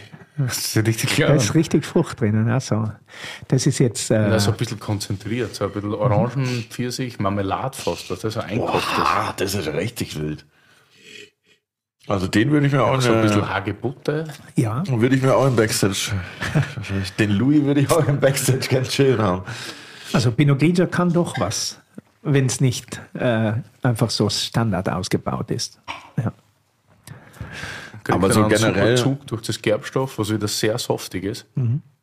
Das kann auch gut, das mit dem Gerbstoff. Ja, das Auch- mit, den- das mit der Me meisten Standzeiten sind so ein bisschen mein Faible. Ja. Ah, ja, merkt, merkt man. Nein, also echt, das Ich ist trink sie gern. softig, das ist nie auszehrend. Das ist, Gewürztraminer, das machen wir vielleicht in ein paar Jahren. Reden wir über Gewürztraminer auf der Maische. Das ist eine coole Geschichte. Aber es ist richtig lecker. Also auch so kommt ganz unerwartet. Mega. Und das ist auch im Paket, right? Das ist, glaube ich, auch im Paket. Ja, das ist Im im Paket, ersten, Dann kann genau. man ein Go aus der Regie. Jawohl, Ja, ja, Daumen hoch, er ist dabei. Marmelade ist ein guter. Mega, oder? Kannst beim Frühstück schon fasten. Lass die Marmelade weg und haust da Flaschen Pinot Grigio rein. Äh, Flasche. Du verwendest das Wort Flasche. Ich habe die zweite Frage, weil, weil der Typ muss sich noch stellen. Das ist für mich ganz wichtig. Jetzt kommt der Willi. Tetrapack. Ja, ne, Verschmäh mich im Tetrapack. ne, ich, ich stelle die Frage ohne dem Wort Tetrapack. Ja. Aber eben natürlich, äh, 70 Prozent von unserem CO2-Fußabdruck seien halt die Glasflaschen. Ja. Und jetzt frage ich einen Wirt. Wie, muss es nur auf unsere Schultern lasten, wie wir da rauskommen? Wie, wie, was, was können wir da zusammen für Alternativen erdenken? Oder gibt es Alternativen? Direkt aus dem Fass. Fast, na, aber du verstehst, ich meine, das, das, muss die Gastro, das müssen, das müssen wir alle tragen, weil sonst geht es ja nicht. Ja, eh. Aber, aber die Frage ist, können wir uns was anderes als wie die Flasche vorstellen? Wie, wie, wie gehen wir denn das an? Ja, sicher, Bag in Box. Ich finde in das Box. super Was sexy, denn? ehrlich gesagt. Aber also bis zu einem gewissen Preis. Aber alles, was glasweise in einer Bar läuft, da könnte man gerne mal. Äh, äh, also natürlich müsste ich das mit, dem- mit dem Shelly besprechen. Aber also ich könnte mir das schon vorstellen, bis zu einem gewissen Preis das alles aus, aus einem Dings zu zapfen, weil du hast keine Oxidation, das zeigt halt länger. funktioniert, ja.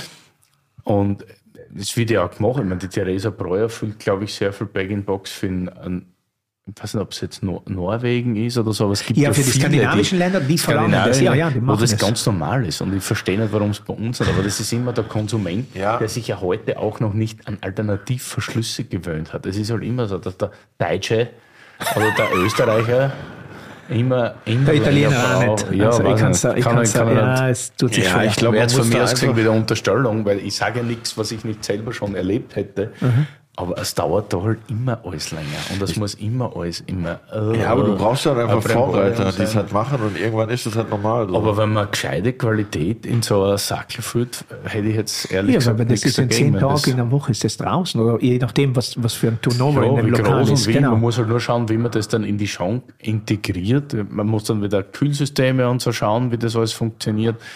Aber, aber an und für sich kann das kein großes Problem Also sein. du, du würdest positiv in, in die Richtung gehen. Also, ich Ja. meine, das ist mein Eindruck. Also, ja, also Schankwein, Entschuldigung, gehen wir. okay. Ja, das, Schankwein muss, das, wir. muss, das muss laufen. Ja, weil Also ich kann mir jetzt nicht vorstellen, ein großes Gewächs ja, oder bei einem Krü oder irgendwas in sowas Klar. zu füllen. Ja, da, aber da verstehe ich auch nicht, warum man heute immer noch eineinhalb Kilo Flaschen braucht. Finde ich voll vertrottelt.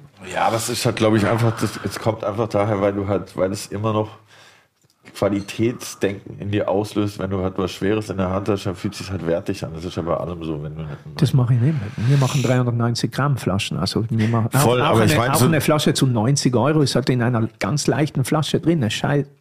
Ja. Voll, ich glaube, da muss halt auch so ein Umdenken stattfinden, aber ich glaube, bei vielen Leuten ist das noch so einfach so verankert. Das ist ja auch, wenn du was anderes kaufst irgendwie und wenn es ein bisschen schwerer ist, dann denkt man so, oh, ja, okay, ja, okay. das sind die 100 Euro mehr wert irgendwie, das, das ist stabil in der Hand und so. Und ich glaube, wenn man jetzt so eine DRC-Flasche in der Hand hat, dann, oder wenn man halt viel Geld ausgibt für eine Flasche Wein, glaube ich schon, dass man das so erwartet noch und die Leute müssen dann einfach weggezogen werden davon. Die, die ganzen Gen Z-Leute werden es wahrscheinlich nicht, schon, schon nicht mehr denken. Die werden es wahrscheinlich eher feiern. Ja, aber ich glaube, jeder, der ein Wirtshaus hat, vor allem in Deutschland, in Österreich ist das fast noch einfacher mit dem Flaschen entsorgen. Genau, das ist ein Thema. Aber ich Flaschenentsorgung. meine, allein was ich, was ich bezahle an, an unsere Reinigungskräfte für das Leerflaschen wegbringen. Doch ich habe am. Abend, ich weiß nicht, einen guten Abend weit über 100 Leerflaschen. Ja, gut, habe ich auch muss daheim. ich jeden Meine- Tag Habe ich nach einem guten Abend. Und dann musst du hier, weil ja keiner hier die Flaschen abholt. In Österreich gibt es ja noch Abholung und große. Aber hier musst du ja sogar als Gastronomiebetrieb zum nächsten Flaschen-Iglu. Also das ist Ja, aber das ist- das manchmal, ist in glaube ich, auch, ja. Du bist in Deutschland und du glaubst, du bist in einem Entwicklungsland. Das ist eine Vollkatastrophe. Der Podcast Also ist so gut. Alles hat, alles hat hier, wirklich alles hat hier Pfand. Gerade dass nicht sogar die, die, die Hunde Kacksackerl Pfand haben. Alles, außer Weinflaschen. Wie dumm ist das? Ja, Pfand ist ja, das stellst du hier eine, an den Mülleimer und eine Sekunde später ist es weg.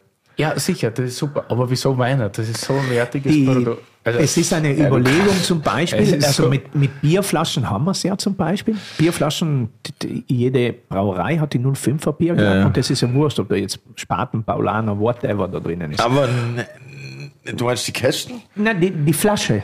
Richtig, einfach nur physisch die Ja, Flasche. aber das sind ja nicht die, das ist ja auch ein ganz großes Problem, weil in Deutschland zum Beispiel sind es ja nicht die gleichen Flaschen. Jeder hat ja Sind's andere nicht? Flaschen. Echt? Jeder hat andere Bierflaschen in Deutschland. Also ganz viele verschiedene. ja, gibt's. aber alles sind im Pfandsystem. Alles in dem Pflanzensystem. Aber Und- trotzdem gab es da auch mal mega den Stress, weil das ja nicht so komplett jeder Ja, kann aber jede man hat Flasche das benutzen. gelöst. Sogar, sogar aus Österreich. Du kannst es dann anmelden. Wir haben einmal eine Sonderbierflasche. Ich habe früh angefangen, Bier zu importieren okay. Gut. aus Österreich und das war eine Sonderbierflasche und die war nicht im deutschen Pfandsystem. Oh, okay. Und es war dann eine relativ arge Operation. Aber es wurde auch gelöst und deswegen verstehe ich nicht, also warum das, keine Ahnung, äh, welcher Aspekt das ist, aber ich muss kann ja nur ich die glaube, Sendung wir mit- finden Sie sicher einiges an Flaschenmüll und Es gibt eine sehr informative Folge von der Sendung mit der Maus über das Pfandsystem. Das kann ich nur jedem empfehlen da draußen auf jeden Fall. Das ist meine Sendung erste mit der Maus Sendung ist mit der Maus ist. Genau. beste, genau. nee, beste. Aber eben zum Beispiel, äh, wir, wir Produzenten denken, aber äh, das, hat, das, kann ist nicht mein von einer- Ernst, das ist kein Joke.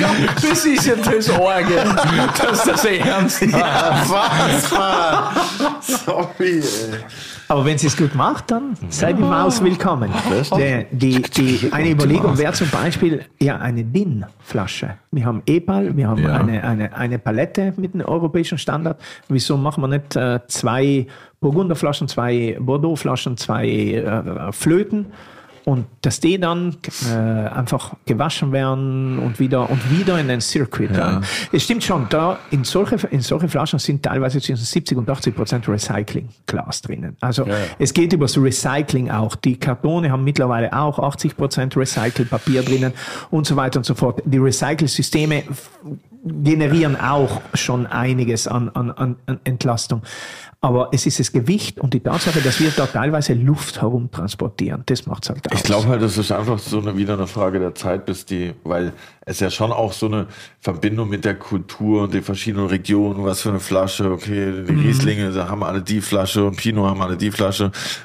Und vielleicht willst du ein bisschen eine andere Flasche oder so haben. Und ich glaube, bis die Leute dann wirklich sagen, okay, es geht vielleicht eher doch um den Inhalt als um die Flasche, dauert es vielleicht noch 20, 30 Jahre, bis es wirklich gar kein Thema mehr ist. Weil ich meine, wenn ich mir jetzt vorstelle, ich bin so ein 80-jähriger Winzer, der das schon jahrelang macht und diese Flasche ist seit 130 Jahren in meinem Haus die Flasche, dann würde ich auch sagen, nee, ich will halt die. Ich will nicht eine andere. Das ist ja meine Flasche, Digga, leck mich. Ja, aber da sind wir jetzt wieder bei dem Thema, dass die Alten das vielleicht nicht absichtlich falsch gemacht haben, aber dass man halt dazulernen muss. Genau, Weil man ja. sieht, Ah, dass ja. Außen Pfui, innen Hui ist mir lieber als umgekehrt. Oh ja. Ja. Das ist das Und da braucht es halt ein bisschen. Wort zum ja, das Sonntag. Word. Ja, Word. Wort zum Sonntag. Apropos aus dem Pfui in Hui, hast du auch einen Song für unsere Spotify-Playlist? Das ist eher, das ist eher umgekehrt. Ne? Das ist. Das ist eher innen Pfui. ja, das stimmt. Äh, äh, ich habe es nicht vorbereitet, aber natürlich die, die, die Frage äh, erwischt mich kalt, aber ich habe da im Grunde genommen, äh, im Moment, wo du die Frage gestellt hast, sind mir zwei Songs so auf der Schnellen eingefallen. Und eines ist äh, eine Version von Rebel Music, von Bob Marley, aber eine, das heißt auf einer Platte, die heißt Dreams of Freedom, an Ambient Translation of Bob Marley in Dub und Oh, da ist eine, da so ist eine bekifft, Rebel. Name. Ja, Aber geil. Gab, ich hatte gute Zeiten hinter mir. So Der Ambient So Revolution of Bob Marley, das ist äh, auf jeden an, Fall. ambient, an ambient Translation of Bob Marley in Dub, also Rebel Music, das ist sicher ein guter Track. Und wenn man es ein bisschen mehr, ja, so Desert Rock, so Stoner Rock, da könnte mir vorstellen, ein One-Inch Man von Kaius.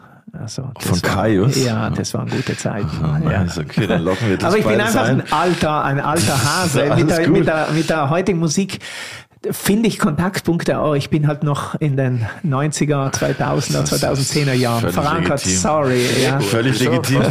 Ich habe auch noch einen Song heute und Wieso? zwar, weil Wieso mir das darfst du gerade, heute einen Song machen? weil mir das einfach so eingefallen Ausnahmen ist. sind immer-?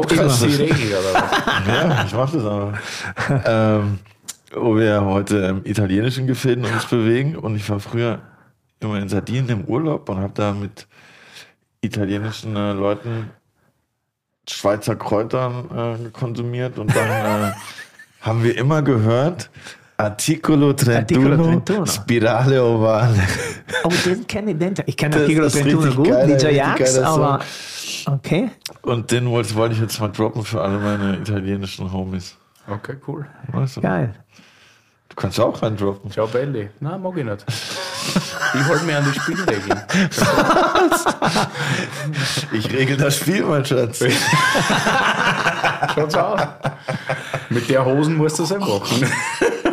Ja, das laufende Schachbrettfeld. Auf welchem Flohmarkt hast du geschenkt gekriegt eigentlich? Die habe ich, äh, das ist ein Mani-Pullover, der ist nicht vom Flohmarkt. Nee, die habe ich aus dem Overkill. Shoutout an das Overkill. Also Sieht die wie eine zahlen dir Geld dafür, dass die Hose trägst.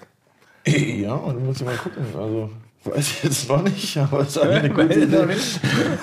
Herzliche Grüße ans Ich Overkill. leg mich damit einfach Überweist mal bitte. Ich leg mich damit Wochenende auf den Box hin, lass Schach auf mir spielen.